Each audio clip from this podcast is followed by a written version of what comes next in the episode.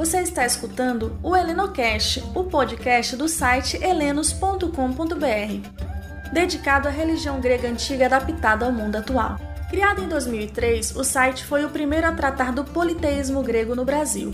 Você pode ajudar o site a se manter gratuito adquirindo os produtos da nossa loja. Basta acessá-la através do site. No quinto episódio da nossa série sobre os deuses gregos, falaremos do quinto filho de Cronos e Reia, Poseidon, na mitologia, na psicologia e na religião. Agora seguimos com a Alexandra, a fundadora do site. É com você, Alex. Heretelens, Poseidon, o deus do mar, dos terremotos, das enchentes, da seca e dos cavalos. Ele é representado como um homem maduro, musculoso, com uma barba robusta e escura, segurando um tridente fabricado pelos ciclopes, ou às vezes empunhando uma pedra incrustada de criaturas marinhas, como lagostins, polvos, peixes, etc ou acompanhado por um golfinho.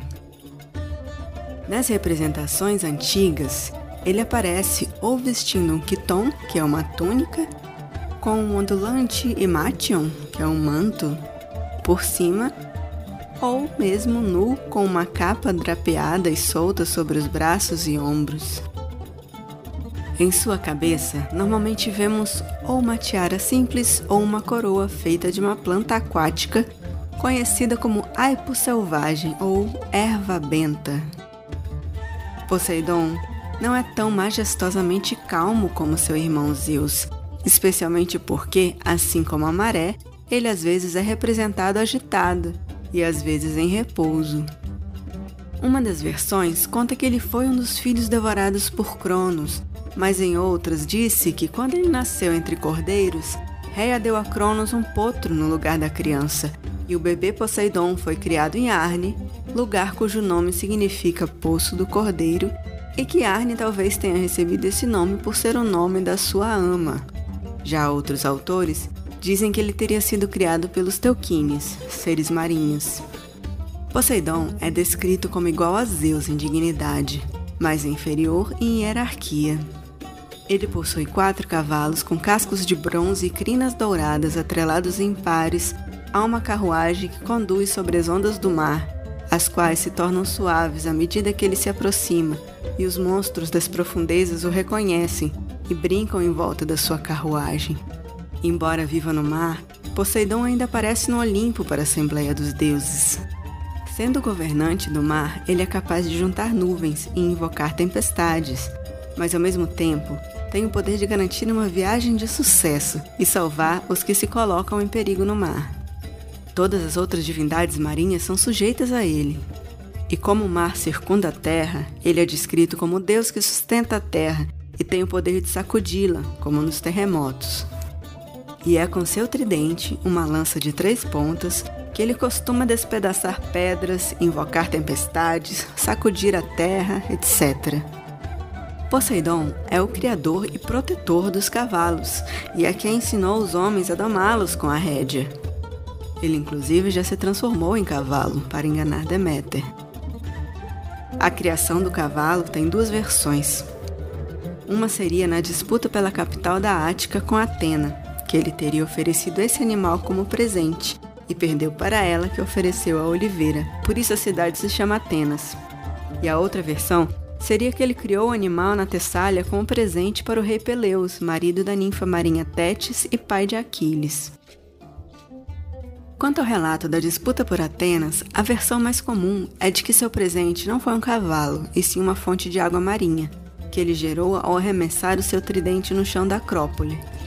Ao perder a disputa indignado, ele inundou ou secou o lugar.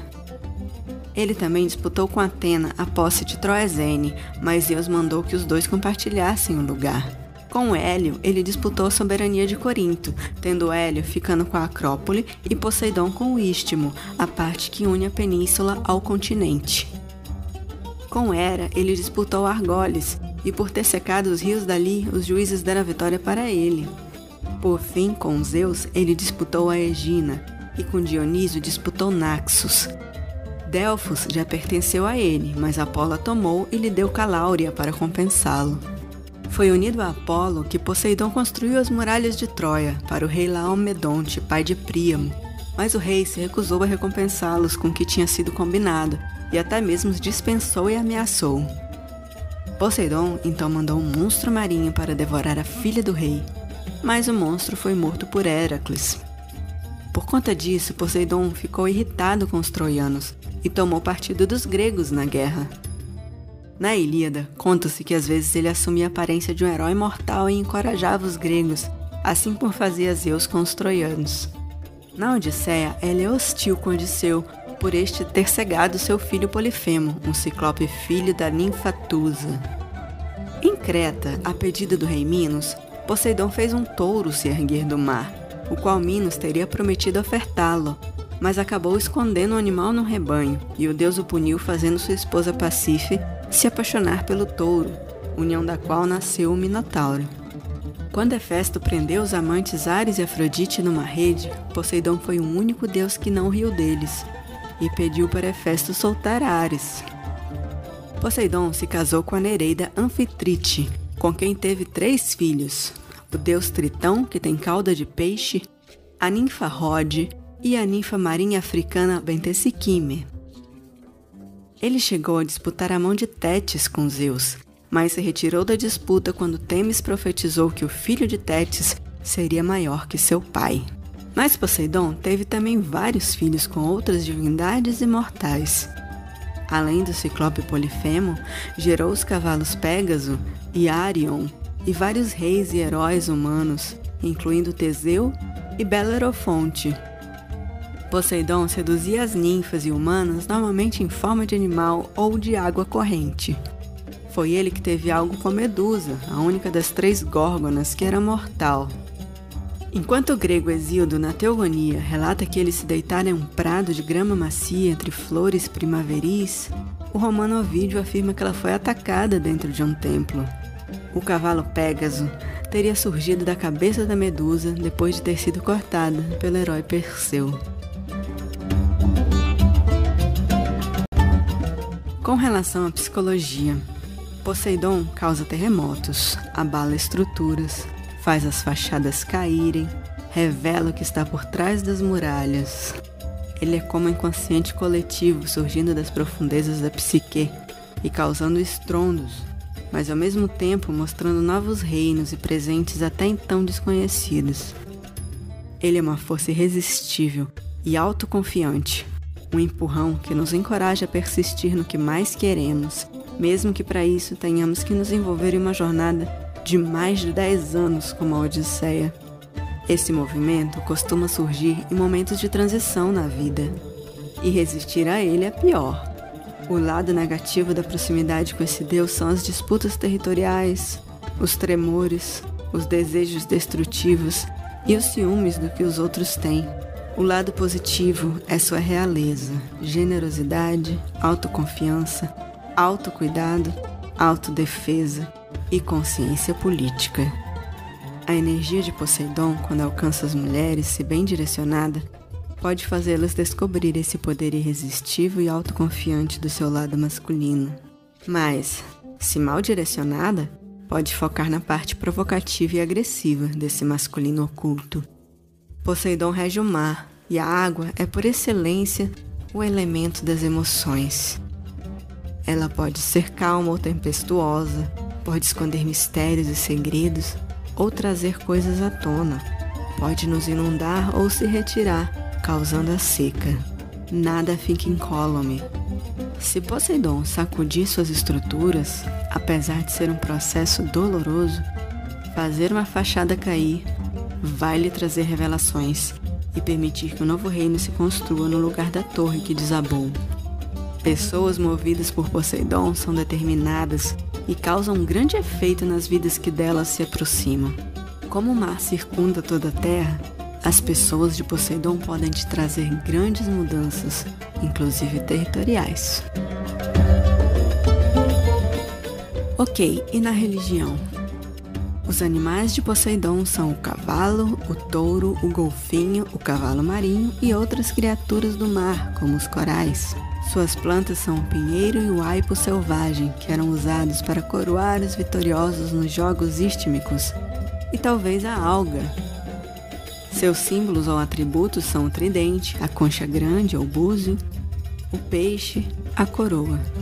Sua cor é o azul. Suas pedras, a ametista, a safira, a água marinha, o âmbar cinza, a ônix e até mesmo a argila queimada, não esmaltada. Seus incensos são de mirra e cedro. Suas ofertas não votivas são o sal, o atum e a primeira pesca da estação. Suas companhias mais frequentes são Anfitrite, Tritão, as Nereidas, os Dioscuros, Pégasos, Belerofonte, Talassa, Palaemon, Ino e Galene. Seus epítetos ou apelidos mais comuns são Asfeleios, decidido, Basileus, o rei, Enosigaios, que sacode a terra, Gaeocos, que segura a terra, Ípios, dos cavalos, Pater, pai, Petraios, da pedra, Fitalmius, o que nutre, Soté, salvador, Taureus, semelhante ao touro, seus festivais são os Jogos Istmicos no segundo e quarto ano das Olimpíadas, a Poseideia no dia 8 do mês de Poseidon e todo o oitavo dia do mês helênico. Os autores antigos relatam que Poseidon auxiliava na pesca e os pescadores lhe dedicavam dízimo dos peixes como oferta. Também se fazia preces a Poseidon como o evitador de desastres, para pedir por segurança no mar. Ele era cultuado em vários templos e santuários pela Grécia, em especial no sul, mas também no centro, no Egeu e na Anatólia. Os jogos istmicos aconteciam em Corinto. Em Eleusis havia um templo dedicado a Poseidon Patros, o pai. O heleno moderno saúda Poseidon quando defronte ao mar e quando próximo a cavalos.